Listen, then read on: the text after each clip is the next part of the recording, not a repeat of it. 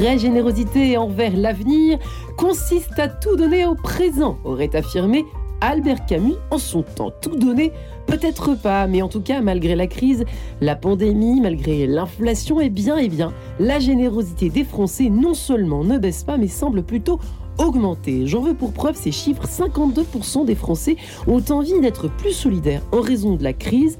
14% des donateurs ont même donné plus de 500 euros l'année dernière. Alors voilà, question que nous nous posons ce matin en compagnie de nos trois invités. Comment expliquer justement cet élan de générosité des Français malgré l'inflation?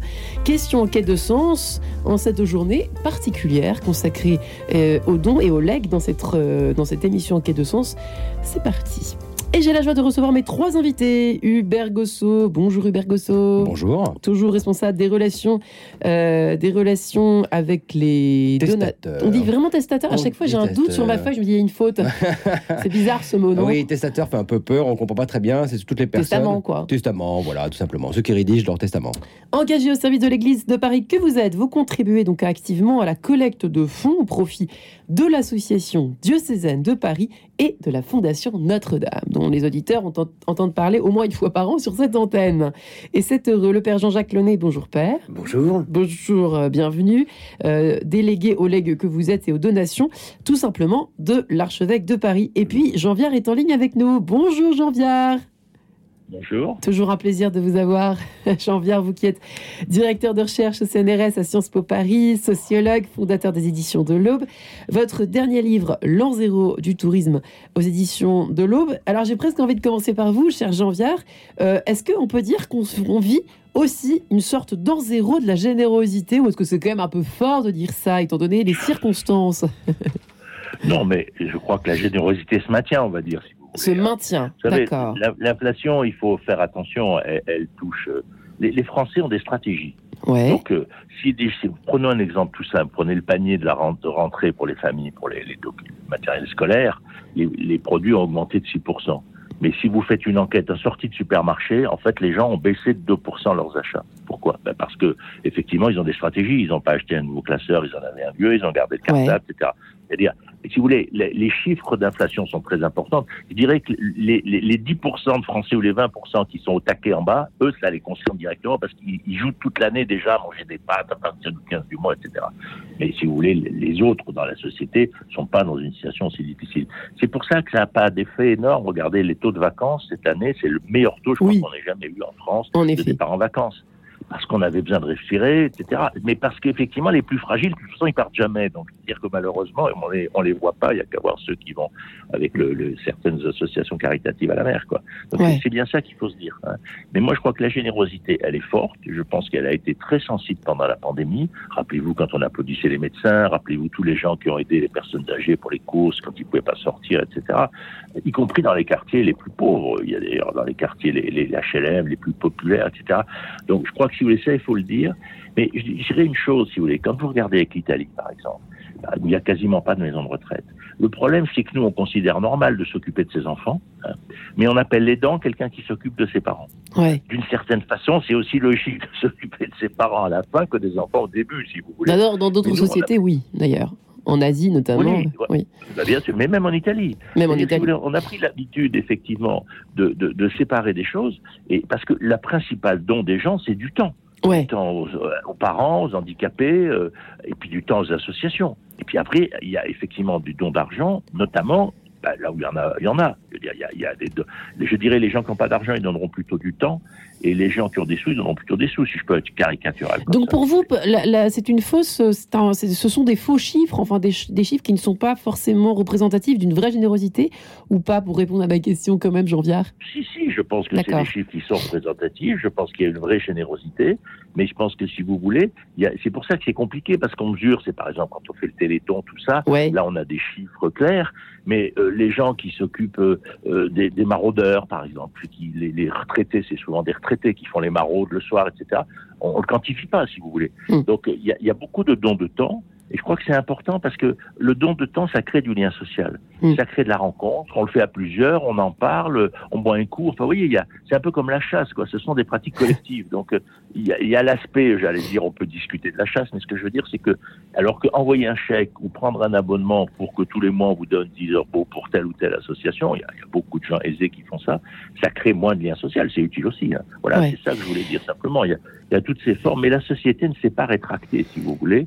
Et je pense que la pandémie a rapproché les familles énormément, euh, parce que euh, au fond, on pouvait voir que les familles, et que donc le proche est devenu le cœur du lien social, encore plus qu'avant la pandémie. Et quand je dis le proche, c'est le proche géographique. On est une société beaucoup plus locale qu'il y a deux ans, hein, beaucoup plus locale, puisqu'on se fait livrer énormément de choses. Donc, euh, on va faire les courses autour de chez soi, etc. Et puis, on s'est replié sur la famille assez proche. C'est aussi une façon, peut-être, de perdre des habitudes, par exemple, de sortie au théâtre ou de, de, de, de- de copains qu'on reçoit régulièrement, mais au fond, on n'en a pas grand-chose à faire. Vous voyez, la société s'est repliée sur le proche et au fond, elle en est heureuse. C'est ça qu'il faut dire, si vous voulez. Alors, Avant la ouais. pandémie, Oui. alors juste un dernier chiffre, mais avant la pandémie, il y a 75% des gens qui disaient qu'ils étaient heureux en France. Là, on est un peu au-dessus de 80%. Donc, si vous voulez, ce repli protecteur qui a des défauts, hein, parce que quelque part, peut-être on pourrait y réfléchir en termes d'ouverture Ouais. sur le monde ou autre, mais il est plutôt vécu comme positif par les Français. Ah, C'est assez intéressant. Hubert Gosso, euh, Père Jean-Jacques Lenet, je sais qu'on est ici pour parler de legs aujourd'hui, mais quand même, cette question est intéressante, c'est celle de poser dans l'émission quand même. Euh, vous avez, euh, d'abord, est-ce que vous êtes d'accord? Est-ce que vous ressentez ça, vous qui êtes de l'autre côté, pour le coup, sur le terrain, si je puis dire, de la réception de ces, euh, de ces dons sous forme de legs Père Jean-Jacques Lenet, j'ai envie de commencer par vous. Qu'est-ce, comment vous ressentez les choses après cette introduction à cette émission? Oui, euh, moi je suis d'accord avec ce qui, ce qui a été dit. hein. Euh, pour ce qui est des, des legs, euh, je dirais que c'est une situation quand même un peu particulière. Particulière, Parce que ce sont des, des personnes qui ont en perspective leur fin de vie et donc le, le devenir de ce qu'ils peuvent posséder. Donc pour eux, la, la question relève de la générosité, de l'attachement à l'Église, puisque là on est dans le cadre du diocèse, euh, mais c'est, euh, c'est- ce sont des personnes cas, qui sont ouais. un peu dans une, je dirais comme dans une une obligation, qui sont Mais pas dans que- une liberté totale. Ouais, mais est-ce que, alors, euh, pour le coup, la générosité, selon vous, euh, là, on quitte le leg 5 minutes, Oui. va bien, et comment vous le ressentez, vous, à votre échelle, au fond, Alors la générosité, euh, je pense que dans les œuvres d'église quand on regarde, ah oui, alors dans les œuvres d'église, il y a vraiment de la participation, de la générosité. Depuis la pandémie, etc., Euh, ça confirme il y a, que... il y a un bénévolat considérable. Ouais. S'il n'y avait pas de bénévolat, à l'heure actuelle, on, on ne fonctionnerait pas, pratiquement. Et, et en plus, au point de vue euh, Portefeuille des, des portefeuilles, euh, les, les, les quêtes, les, tout cela, euh, malgré tout, fonctionne assez bien. Ouais, c'est assez... a- n'empêche que c'est assez Oui, oui. étonnant, hein, parce qu'on pourrait dire le contraire avec l'inflation, etc. Ça confirme ce que dit Jean-Pierre. De votre côté, Hubert Gosso, qu'en que- qu'en pensez-vous autour de cette question, d'abord, la générosité, et dans les œuvres d'église? En fait, euh, dès lors que l'on se sent euh, euh, partie prenante de son église ou dans d'autres projets associatifs ou par rapport à Radio Notre-Dame, on a envie euh, d'être, euh, de participer. Donc, soit effectivement, c'est à travers euh, le mécénat de compétences, le bénévolat, ou à titre donc gratuit, ou parce que j'ai pas le temps de pouvoir aider, parce que j'ai d'autres activités, ou j'ai d'autres occupations, ou je suis en incapacité de le faire.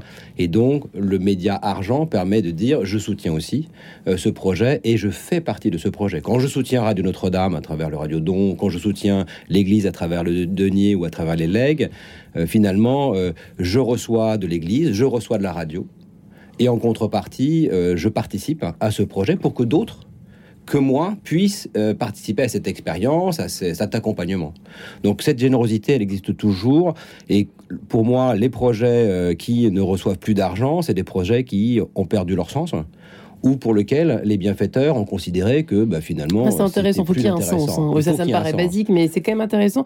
Euh, Jean-Pierre, euh, je- je- j'ai envie d'abord de vous poser la question. Effectivement, euh, le sens a plus que jamais euh, un sens avec un grand S pour le coup pour les pour les Français, pour euh, côté générosité en tout cas. Euh, Vous savez, c'est, alors je dois m'en aller dans cinq minutes. oui, je hein, sais, mais, je euh, sais. Le, le, le- c'est vrai dans tout le rapport. Regardez le rapport au travail. Ouais. Euh, comme les gens, ils veulent que leur travail ait du sens, notamment les jeunes. Mm. Regardez la remise en cause des couples. Il y a un million de couples qui ont explosé pendant la pandémie sur 15 millions. Ce que vous Les écrivez, gens ouais. d'un coup se sont Mm. dit, mais qu'est-ce que je fais là? Alors, c'est pas une bonne nouvelle, si vous voulez, mais ce que Mm. je veux dire, c'est que l'interrogation sur le sens a Ouais. pris une place énorme Mm. parce qu'on a passé deux ans à réfléchir, et parce qu'on a failli mourir, Ouais. et parce qu'on connaît des gens qui sont morts, et parce qu'on a eu peur de transmettre la maladie, donc on a eu des comportements, ou pas d'ailleurs, il y a à peu près 10% des Français qui ont des comportements dangereux, mais la plupart des gens, non. Donc il a gens ont fait attention, protéger les vieux, regardez à Ouais. Noël les petits-enfants venaient à Noël, c'est des moments où la pandémie n'a pas augmenté, alors qu'on aurait pu penser que les fêtes de Noël étant des fêtes familiales, ça transmettrait. Pas du tout, parce que les jeunes s'étaient hyper protégés pendant une semaine pour être clean. Donc, Et- faut dire tout ça, si vous voulez, pour voir la société. Mais juste une dernière chose, Oui, il y a des endroits nouveaux. Regardez, moi, je m'intéresse, par exemple, avec des copains, on a créé un tiers-lieu en Bretagne. Aujourd'hui, c'est bon. On a trouvé 150 donateurs qui ont mis 700 000 euros euh, parce qu'ils avaient envie d'un grand tiers-lieu dans leur ville. Chacun a mis 2, 3, 4 000. Euh, donc, c'est des gens qui ont- peuvent le faire, hein. mais ils savent très bien qu'ils les perdront. Ils les ont jamais, ils vont jamais les retrouver. Mais ils appartiennent à une communauté des 150 qui portent le tiers-lieu dans lequel il y a des jeunes qui viennent travailler, des cours d'informatique, etc.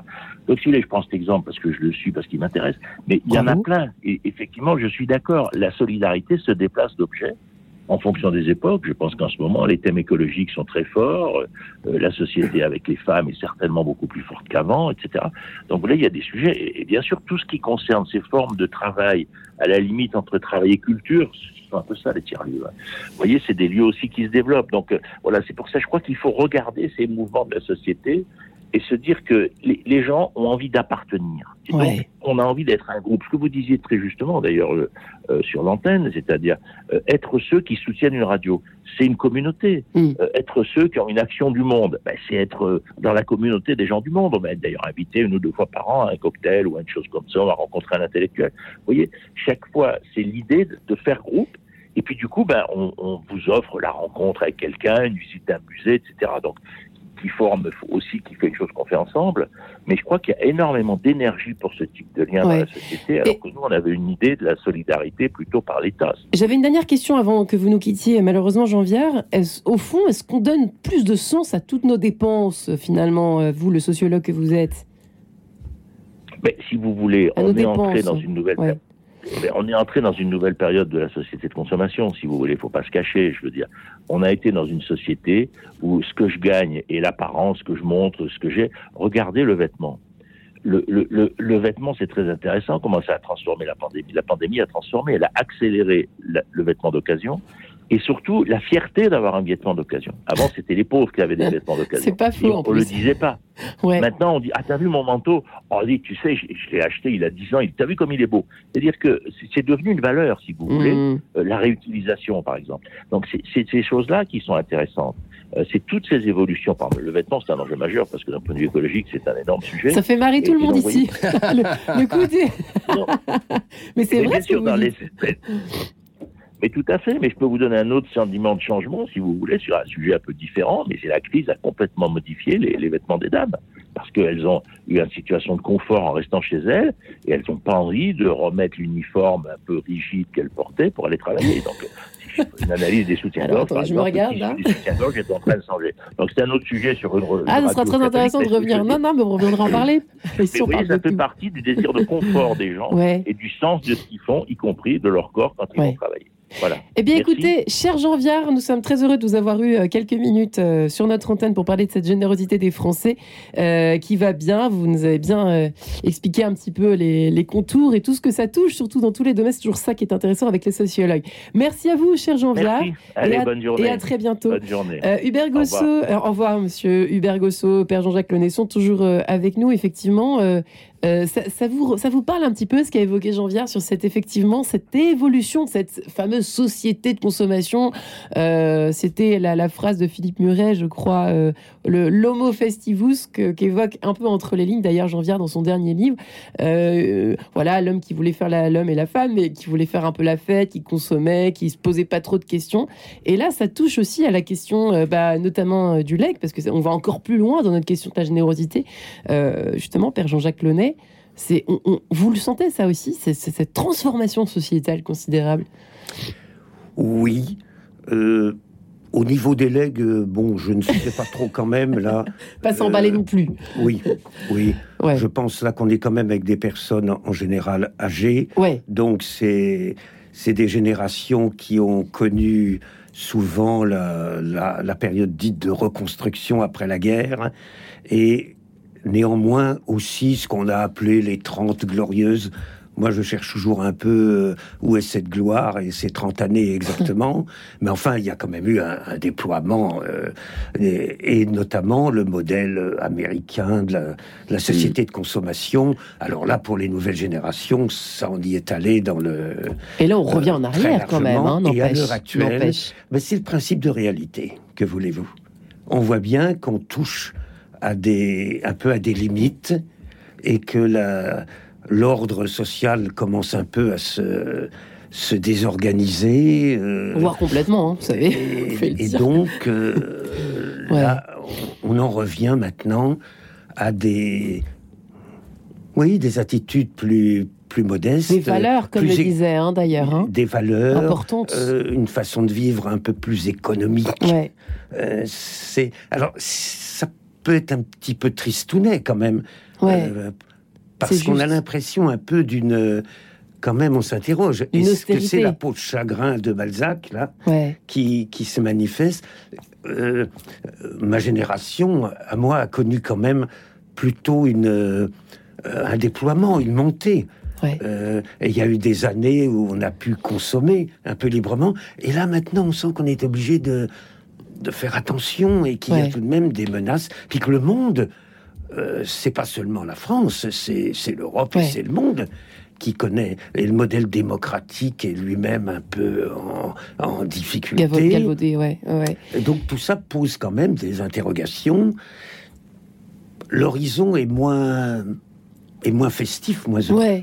hein. Le mot festivus, c'est en train de s'en aller. catastrophiste hein, quand même, mais on sent qu'on va devoir faire attention et peut-être serrer un peu les ceintures. Il est pas un peu déprimant, le père Jean-Jacques Lenet, mais quand même. c'est hyper gusto. Faut être réaliste. Non, non, mais je Faut plaisante bâtir évidemment. sur le, du solide. On est d'accord. Mais euh, non, ce qui On se pose des questions, en tout cas, dans l'émission, et c'est intéressant de Mm. se les poser ce matin. Hubert. Oui, il faut se poser des questions et en même temps, ce que décrit, décrit le Père Launay peut être réjouissant si on le regarde d'une autre manière en disant euh, c'est peut-être l'occasion, une chance, euh, du rapprochement entre cette ancienne génération qui a connu la récession, qui a connu les restrictions, qui a connu les privations, mais qui a connu aussi la- un déploiement, Ouais. et cette nouvelle génération d'aujourd'hui qui tout d'un coup a- est un peu sonnée avec euh, l'histoire euh, du Covid et puis euh, l'hiver qui s'annonce, qui va pas être très gai parce qu'il va peut-être falloir se serrer la ceinture. Et finalement, il y avait une incompréhension entre l'ancienne génération qui avait connu les privations, qui faisait attention, la jeune qui était euh, sur ses applications, qui surconsommait euh, Ça, c'est ma génération. open bar. Voilà, les millénials. Voilà. Et là, la génération Z, Voilà. boum, on revient en arrière. Et du coup, bah, finalement, il y aura un rapprochement de dire, bah, Mm. grand-mère, t'as raison, parce Un que maintenant, je vais faire un peu comme toi. Et avant, tu me cassais les pieds pour parler poliment en me disant, fais attention, fais pas ça, Ouais. utilise des restes, euh, jette pas La tout. lumière à Arrête, éteindre. voilà, éteins la etc. lumière, consomme pas trop d'eau, arrête de prendre des bains. Arrête de prendre des bains. Voilà. Et donc aujourd'hui, toutes ces réflexions, je dirais, de, de casse-pied âgé, euh, de- va venir euh, une règle d'art. Et finalement, c'est peut-être une chance de, de cette, euh, pour ressouder cette rupture entre, je dirais, les, les vieux et les jeunes. Et ils vont se dire, mais finalement, on est d'accord. Et, et à travers cette générosité, c'est de se dire, en me privant, je suis généreux avec la planète. En me, en me re- restreignant, euh, je me prive pas. Au contraire, euh, je vais donner à, à- aux autres qui n'ont pas la chance parce que bah, il faut tous partager le même part de gâteau qui aujourd'hui se réduit. Comment expliquer cet élan de générosité des Français malgré l'inflation? Hubert Gosso, Père Jean-Jacques Launay sont avec nous ce matin. À tout de suite.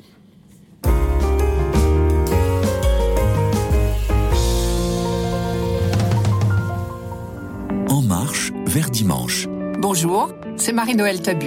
Je vous propose de lire ensemble chaque semaine les textes de la liturgie du dimanche. Plus je les lis, plus je suis émerveillée par cette parole de Dieu. Vous connaissez la phrase de La Fontaine? Labourez, prenez de la peine, un trésor est caché dedans. En marche vers dimanche avec Marie-Noël Tabu. Du mardi au vendredi à 6h10 et 13h10. Diapason, le magazine de la musique classique, vient de paraître. Au sommaire de Diapason en septembre, Handel, seigneur et maître de l'oratorio, Jakub Józef Orlinski, rencontre avec un contre-ténor phénoménal, Ferenc Frickschei, portrait d'un chef fulgurant. En cadeau, le guide des opéras 2022-2023. Diapason, c'est aussi un CD événement joint à votre magazine, les plus beaux chefs-d'œuvre de Lily Boulanger dans des interprétations légendaires. Avec Diapason, osez être classique. Bruno Courtois, directeur général de Radio Notre-Dame. Du 19 au 26 novembre prochain, je vous emmène en Terre Sainte avec l'ancien recteur de Notre-Dame, Monseigneur Patrick Chauvet, et notre guide Gila Toledano. Une semaine à Bethléem, Nazareth, Capharnaüm, Tibériade et bien sûr Jérusalem. Avec Radio Notre-Dame, la Terre Sainte prend une autre dimension grâce à nos contacts sur place et notre connaissance du terrain. Une semaine à prix coûtant pour 1700 euros. Il reste encore des places, profitez-en. Renseignez-vous au 01 41 12 04 80. À bientôt. En quête de sens, Marie-Ange de Montesquieu. Comment expliquer cet élan de générosité des Français malgré l'inflation? Nous en parlons ce matin avec nos deux invités.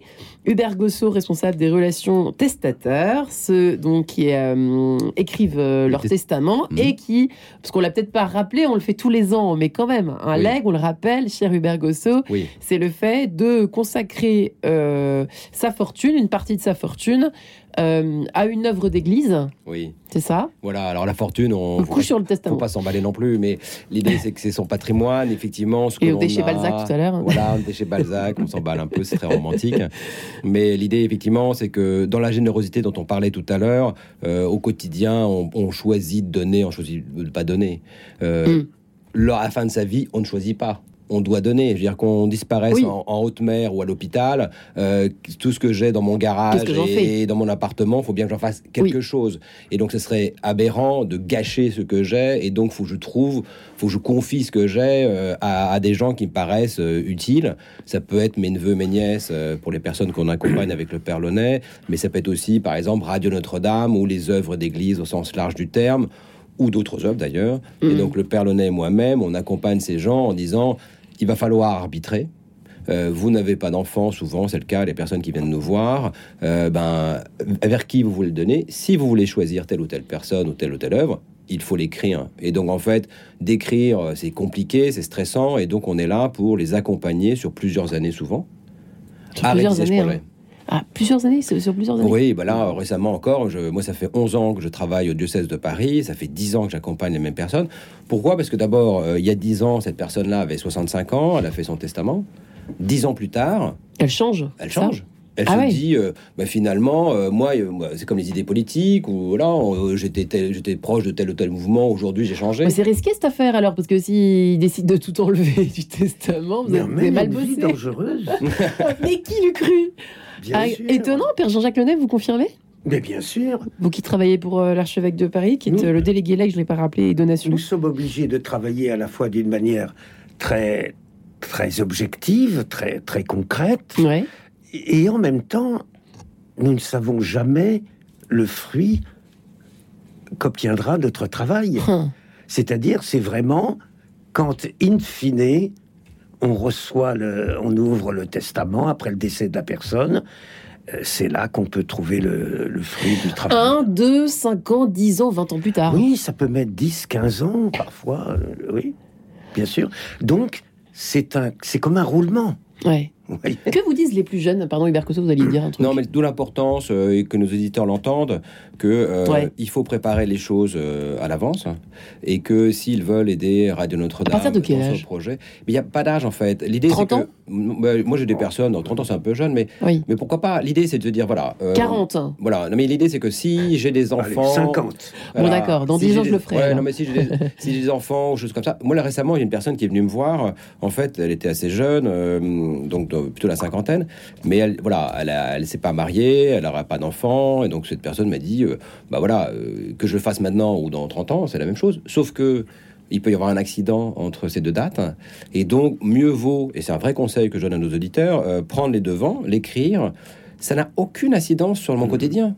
Si je dis aujourd'hui, je lègue tout euh, à la Fondation Notre-Dame pour Radio Notre-Dame, euh, ça n'empêche pas que je vis dans mon appartement, je roule dans ma voiture, je Ouais. pars en vacances. Je Et si un jour je change d'avis et je veux aussi rajouter un neveu, on va Mais l'accompagner. c'est pour ça que vous, vous, vous, vous, vous taquinez du bout du doigt ma question, Oui. euh, qui est celle de la, de la, de la prise, de, prise en considération de toutes ces questions liées à la mort de nos jeunes. Par nos jeunes, pardon, par nos plus jeunes. Euh, J'entends par là toujours la génération Z, celle qui commence à acheter d'occasion, euh, celle qui commence, euh, qui, qui, qui se rapproche de, de ses grands-parents, etc. Au niveau des valeurs également, on l'a dit tout à l'heure, voilà, la consommation, la façon de dépenser, etc.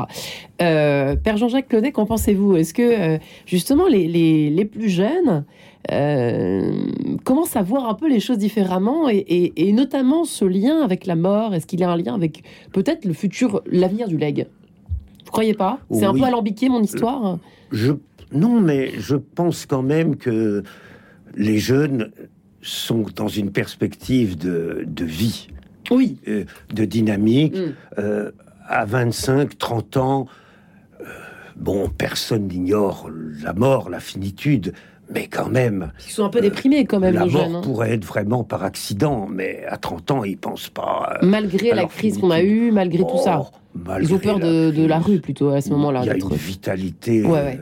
euh, moi, j'habite à côté de, de l'école de Sciences Po, là. Euh, je vois les jeunes, tout ça. Non, on sent Ça peut être le feu, quand même. Ils aiment Ouais. se retrouver et ils sont vraiment dans. Ils sont quand même dans, Mm. dans l'espérance. Alors, peut-être un petit peu dans le, dans le combat, dans la préoccupation, quand même. Il faut, faut trouver Bah, c'est ce que disent les chiffres, un emploi, faut faire une carrière, et- etc. C'est vrai. Mm. Mais ils sont dans la force de l'âge. Mm. Ils ont la, la force, l'énergie, comme nous on l'avait quand on, quand on avait leur âge. hein. Euh, donc je crois que eux, on peut pas, on peut les sensibiliser un peu, mais ça restera un peu théorique dans leur tête. Ouais. hein. Bah Alors, déjà, la tard, générosité oui. et peut-être euh, en bonne santé Ah chez oui. eux, c'est déjà bon signe. Alors ça, par contre. il- on peut les habituer, et l'Église, de son côté, le, le Ils fait. travaillent. Euh, ils, Et tra- c'est ils travaillent et on, le- on essaye de les inciter à apprendre à, à donner, à contribuer À peu s'engager aussi pour, les autres. pour, pour euh, ça qu'on a mis les paniers de quêtes électroniques, etc. dans les paroisses, oui, bien sûr. Et les jeunes, ça fonctionne bien pour eux. Et ça fonctionne bien. en plus, Oui, hein. oui, ça parce que C'est- leur climat culturel, Ouais. ça c'est leur mode de- d'existence. Oui. La quête va, juste une petite parenthèse, la quête va mieux. Tiens, Bergosso, oui. Non, mais effectivement, le Launay a raison sur les applications et sur les temps. paniers connectés, choses comme ça. Et je pense que peut-être euh, euh, la, la- restriction, je dirais, aujourd'hui, euh, qui va nous toucher notamment les jeunes qui sont dans l'insouciance absolue, quoi. Comme dit le Launay, quand on a 20 ans, 30 ans, euh, il y a le quotidien, mais c'est tout. Mais en même temps, de se dire, par exemple, je peux soutenir de mon vivant Radio Notre-Dame, je suis acteur et je suis pas juste auditeur. Donc, Mm. en, en- en passant de ce côté passif à un côté actif, euh, c'est plus intéressant. Je m'intéresse au projet plutôt que de juste un consommateur aveugle, comme on l'a connu avant le Covid. Et aujourd'hui, ça remet en perspective cela. Donc, je pense que ça peut relancer notamment un soutien par rapport à un projet comme Radio Notre-Dame, qui est pas juste j'allume mon poste, j'écoute, mais qu'est-ce que je peux faire pour avantager le système, quitte à euh, même à donner du temps ou à venir euh, participer à des émissions ou être, être moteur. Et je pense que ça, ça peut relancer les choses, et notamment par rapport à l'écologie qui obsède aujourd'hui pas mal de Ouais. nos, nos concitoyens. Et ben, je suis acteur plutôt que juste avoir des principes et sans appliquer Hmm. au quotidien. Et donc, dans le don et la générosité, je pense qu'il y a de l'avenir dans la générosité parce Ouais. qu'on se réalise à travers son don. Ouais. Sinon, je suis juste spectateur de ma vie et je vois. Et je du malheur rien. du monde, quoi. Et du malheur aussi. du monde. Mm. Donc, euh, il y a On a envie d'aider La planète de- se réchauffe, je fais rien. Bon, Mm. Euh, je, euh, je- l'Église a besoin de quelque d'argent pour fonctionner parce qu'on ne vit que de la générosité des fidèles. Je ne fais rien. Bah, si à un moment j'agis même bénévolement. Mm. Je deviens heureux parce que j'existe Mm. et je suis pas juste passif. Et les quêtes vont mieux ou pas? J'ai envie de savoir ça, ça m'intrigue. Est-ce qu'en région parisienne, est-ce qu'on a des infos sur, sur ça?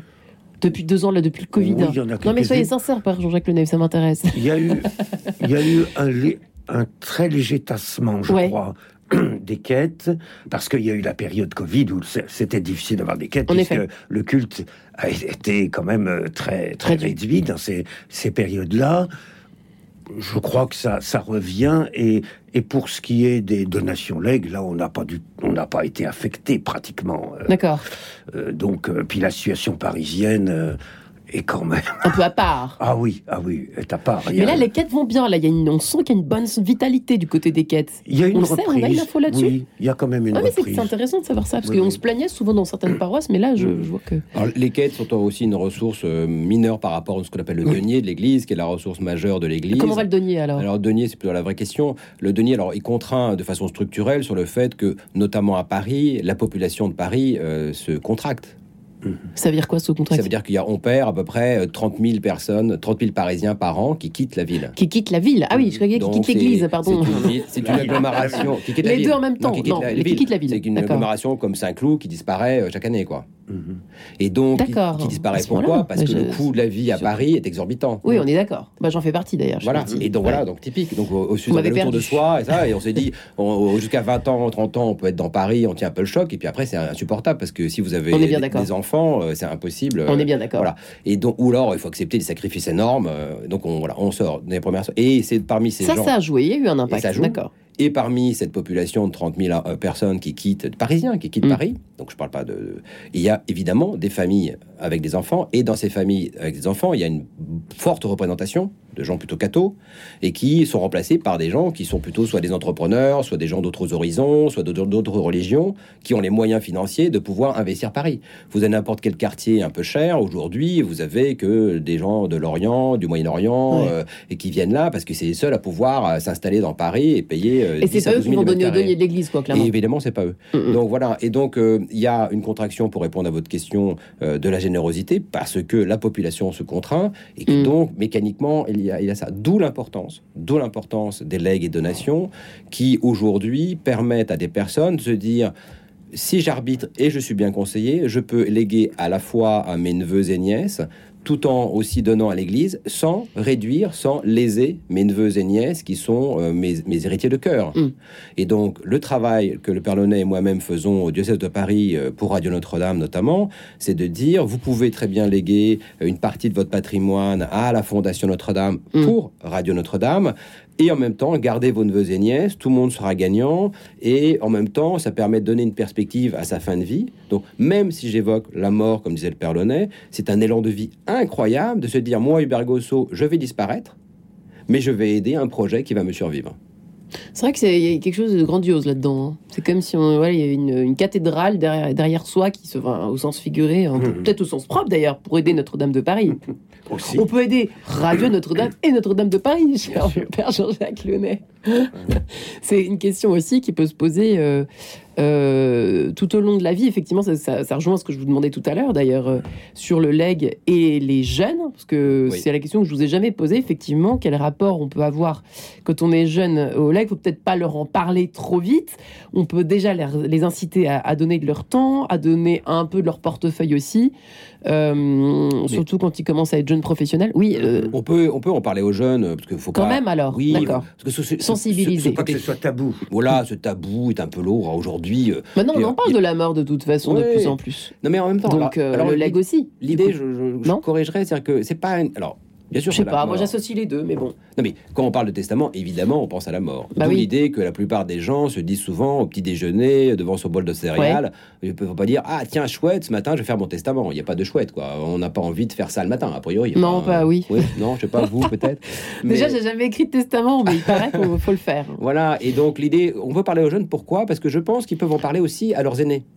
Mm. Et en parlant de façon décomplexée de cette Mm. question-là, Ouais. c'est de dire euh, mon oncle, ma tante, mon parrain, ma marraine, euh, voilà, on peut en parler parce que eux d'abord, ils peuvent avoir accès à cette information beaucoup plus facilement que Ouais. leurs aînés grâce euh, à nos deux moyens. Je veux dire, sur notre site du diocèse, on a toutes les informations là-dessus, donc j'encourage les- nos auditeurs à regarder euh, sur le site du diocèse pour se renseigner et de partager avec son oncle avec qui on fait ses impôts depuis 3-4 ans, euh, Ouais. on fait ses papiers en disant mon oncle, ma tante, je sais que bah, tu t'as peut-être fait ou t'as pas fait ton testament, mais sache que je vais te donner l'information suivante que tu peux très bien aider des œuvres et une partie de ta famille en répartissant intelligemment les choses.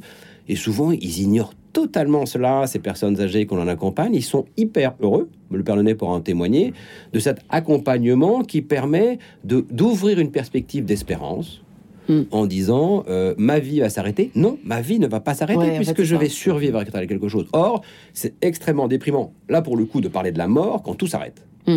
Le leg empêche Oui. cette fin. Ouais. Il, faut en parler euh, comme dirait presque Saint Paul, Ouais. à temps et contre-temps. Mais souvent, on se dit, ça, ça veut dire tout le temps, et ça devient casse-pied. Ouais, C'est pas ça. À temps et contre-temps, ça phrase de veut, curé. ça veut Non, dire qu'il faut choisir Oui. Les moments où on peut parler de ces sujets. faut jamais trop les aborder à chaud. D'accord. C'est-à-dire, un par exemple, conseil, je trouve, Dans la perspective immédiate de la fin de quelqu'un. Ouais, au contraire, Il faut il y a les mollos, quoi. En Ouais. parler entre la poire et le fromage, À dans, des, éventuellement. dans voilà. des circonstances favorables où on veut tenir une discussion, Ouais. où on quitte le monde des, des médias des fanfreluches. On peut en parler. C'est comme de l'amour, c'est de tous ces sujets-là. Ouais. La sexualité, Ouais, faut pas en parler quand c'est à chaud que les, les intéressés sont à cran. on est d'accord. faut en parler paisiblement. Ça demeure dans la tête Ouais. de ceux qui, qui entendent. Hmm. Et ils peuvent ensuite faire leur propre travail personnellement. Et c'est là que c'est solide, qu'il y a un enrichissement et qu'il y a une préparation pour quand le temps vient de, de décision. Le père Jean-Jacques Lenet a parlé d'amour. Eh bien, Marie Laforêt chante la tendresse tout de suite sur Radio Notre-Dame. À tout de suite. Radio Notre-Dame.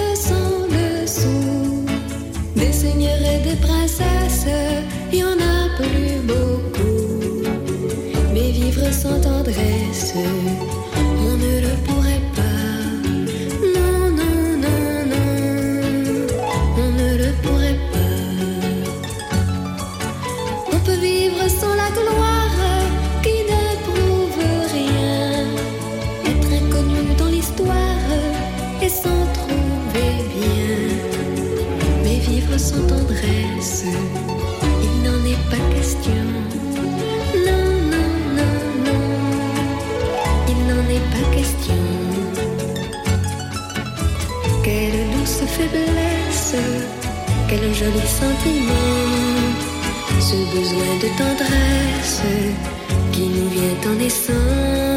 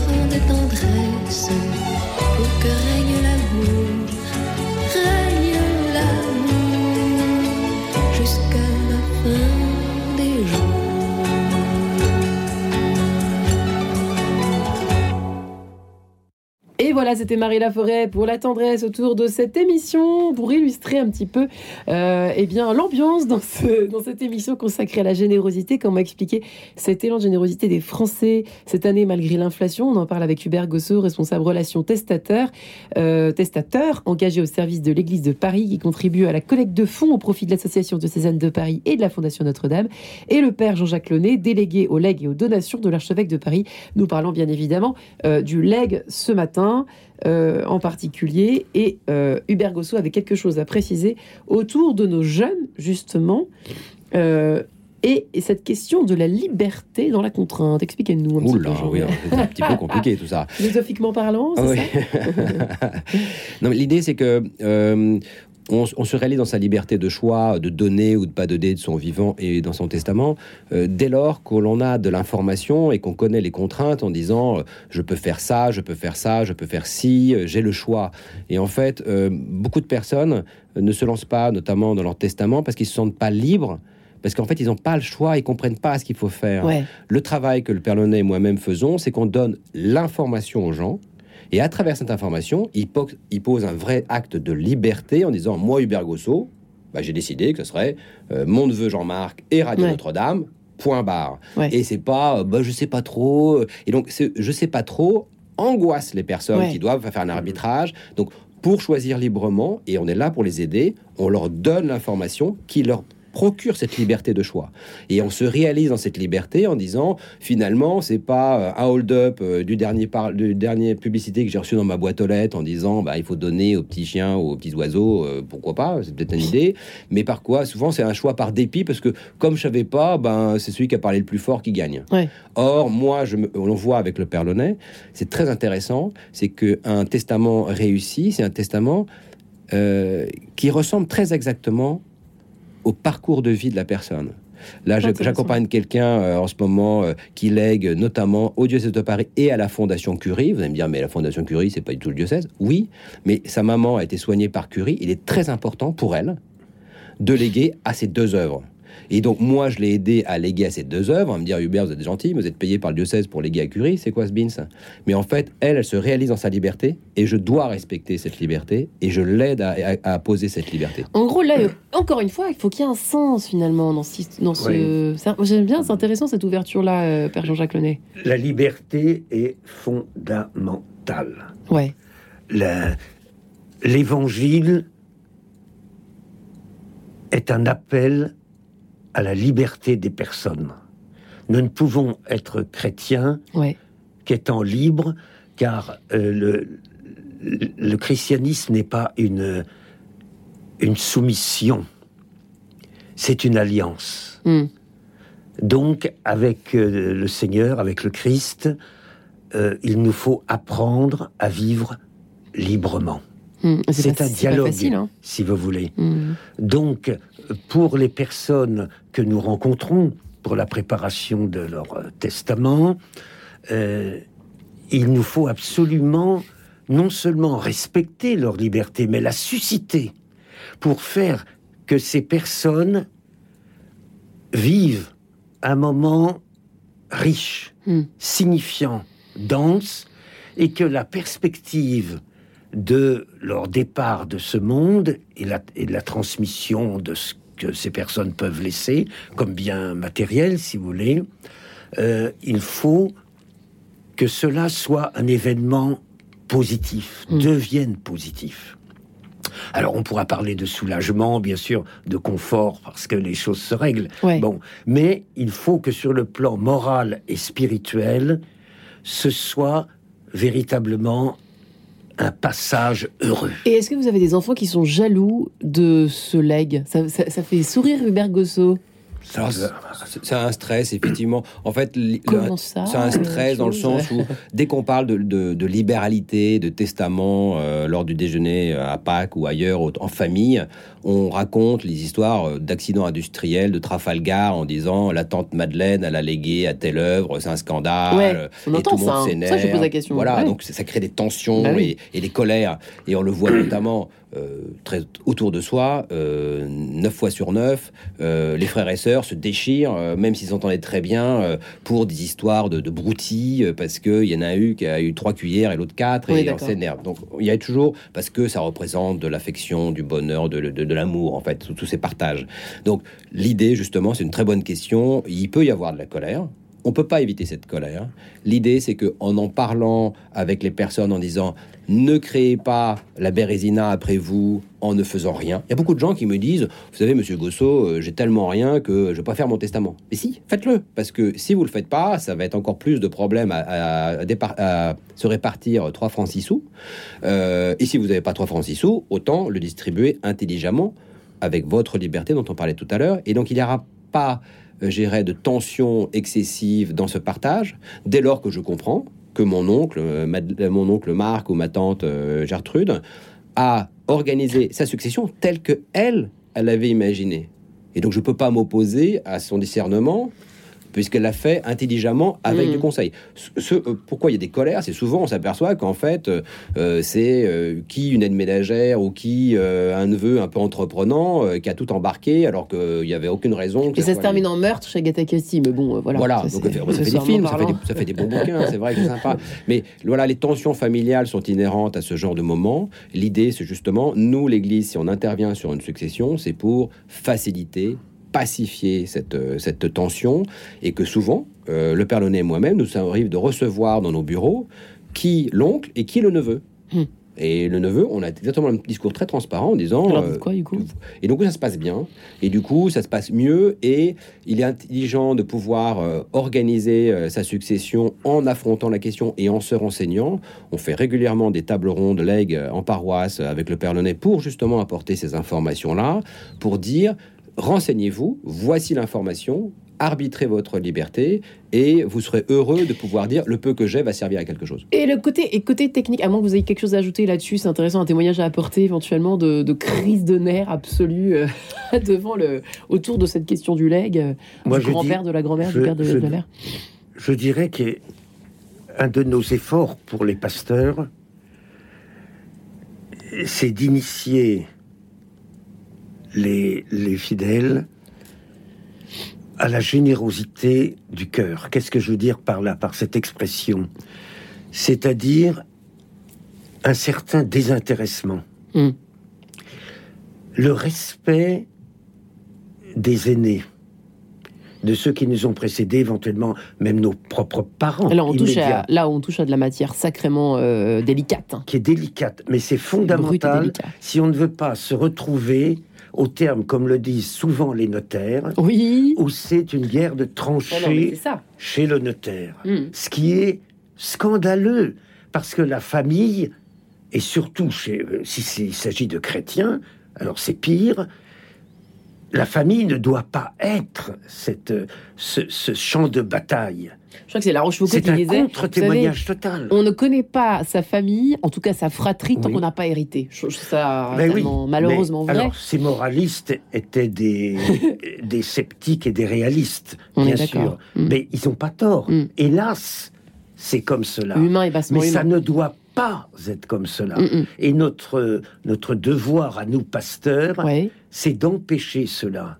C'est que lorsque nous héritons, nous ne nous considérons pas d'abord comme ayant des droits Des ayants droit. Mm. des ayants droit, mais des bénéficiaires. C'est un cadeau qui nous est fait. Et souvent, en plus, cet héritage prendra la forme d'une responsabilité. Car ce qui nous est transmis, c'est une vie, c'est parfois, c'est un travail, c'est souvent une action. Et notre devoir moral à ce moment-là, c'est de respecter cette transmission. Parce que ce bien matériel qui nous est transmis, c'est aussi une personne. À travers lui, c'est une personne.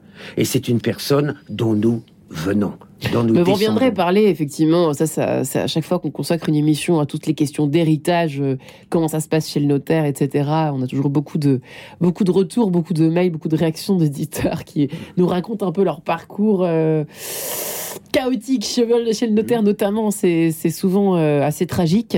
Euh, Hubert Gosso, parfois on peut pas l'empêcher parce qu'on est humain, trop humain, comme disait l'autre, et que euh, c'est bien, justement, pourquoi pas, d'ailleurs, vous m'y faites penser, euh, Père euh, Jean-Jacques Launay, de passer chez le pasteur, chez le prêtre avant pour un peu apaiser ou chez un, je sais pas, là pour le coup il est question du leg donc très bien, mais sinon carrément chez un, une, personne extérieure, quoi, quelqu'un, un thérapeute ou quoi, qui, qui peut un peu ouf, apaiser euh, le débat, si je puis dire. Oui, euh, vous avez raison. C'est délicat de parler à son neveu ou à son filleul, euh, qui en plus est partie prenante dans la succession, ça. de cet arbitrage. Oui. il, va être un peu euh, pas très objectif, quoi. Et donc de nous rencontrer nous, ça permet aussi de s'ouvrir. Et euh, je sais que vendredi, là, j'ai rencontré une paroissienne euh, que je connaissais pas, mais que le curé m'a indiqué. Et au départ, bon, c'est voilà, je suis allé chez elle. Elle m'avait demandé de, de venir la rencontrer. Et finalement, je suis resté euh, trois heures chez elle. Pourquoi? Parce qu'elle m'a raconté euh, euh, tout son parcours de vie. Euh, sans voilà mais parce qu'au départ elle disait bon je, je, vous- je vous dis pas je vous dis pas puis en fait elle, elle a, elle a- elle a raconté sa vie mais pourquoi? Parce que ça m'a permis de comprendre pourquoi elle avait fait cet arbitrage finalement à la fin euh, vous pouvez pas nous raconter? Du coup, c'était quoi l'histoire? Bah, L'histoire, en fait, c'est que sa famille, euh, pour des raisons euh, voilà, qui étaient propres, euh, l'a jalousait énormément dans sa vie. Elle a été finalement rejetée pour des raisons un peu absurdes, mais comme souvent dans les familles. Et finalement, elle se réalise à travers des œuvres en disant, puisque bah, eux veulent pas de moi, bon, non acte. Et ben, je, je suis obligé de choisir autre chose que mes neveux et nièces parce qu'ils ils veulent plus me voir depuis 30 ans. Euh, mon mari est décédé, bah, ils sont pas venus à l'enterrement. Bah, donc, euh, du coup, euh, je suis contraint. Donc, mais en même temps, ça permet de sublimer Oui. cette tristesse, ça permet de rejet. résilience en disant voilà, la vie est pas facile. Il y a aucune vie qui est facile. Non, c'est vrai. Et nous, les personnes que l'on accompagne, ils sont pas dans une revanche, ils sont pas dans un rachat en disant si je lègue à l'église, quand j'arriverai devant Saint-Pierre, ça va mieux se passer. Ah oui, Euh, j'aurais pu vous demander bah ça. oui, c'est ça. Souvent, on Alors, dit, euh, euh, les gens se disent, est-ce que c'est un peu comme sur le lit de mort en disant, bon, euh, j'ai un peu fait des bêtises, donc si je donnais un petit peu, vous croyez que ça va s'améliorer quand je vais arriver là-haut? Non, ils sont pas du tout dans cette démarche-là. Ils se disent, j'ai reçu de, de l'Église, ma foi ne m'appartient pas, je suis pas propriétaire, mon patrimoine ne pa- m'appartient pas parce que, comme dirait l'autre, on n'a jamais vu un coffre-fort suivre un corbillard, donc on se dit, il faut faire quelque chose. Et donc, en léguant à un projet, bah, ça rend la vie intelligente. Pourquoi je suis sur Terre? C'est un vrai sens, on parlait de sens. Ouais. Pourquoi je suis sur Terre?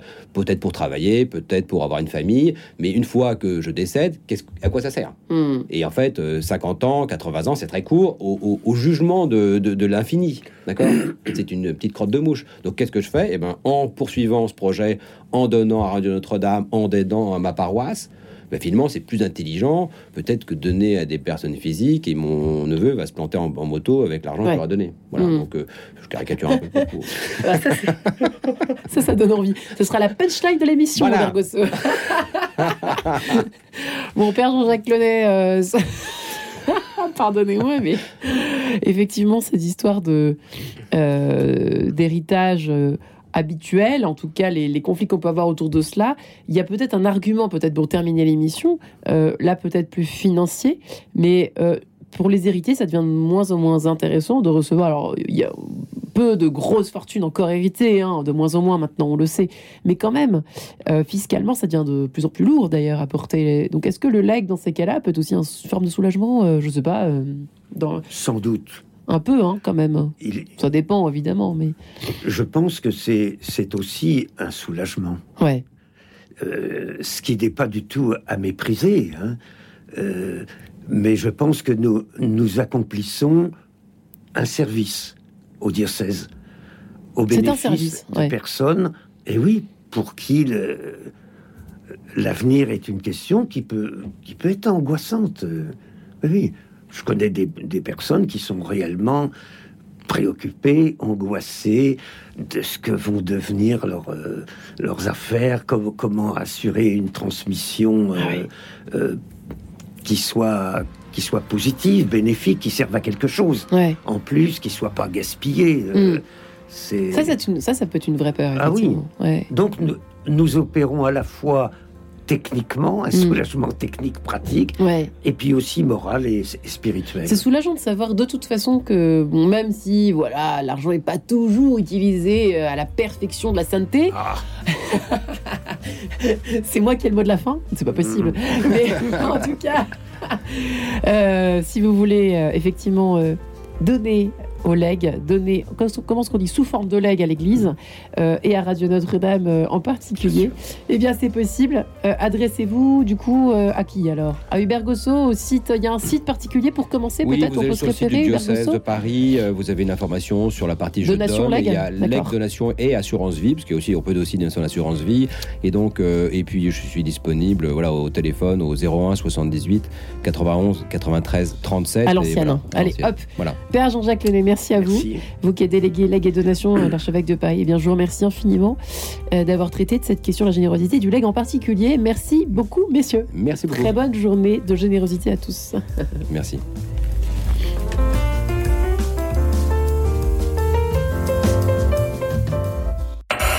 Retrouvez le podcast de cette émission sur le www.radionotre-dame.com.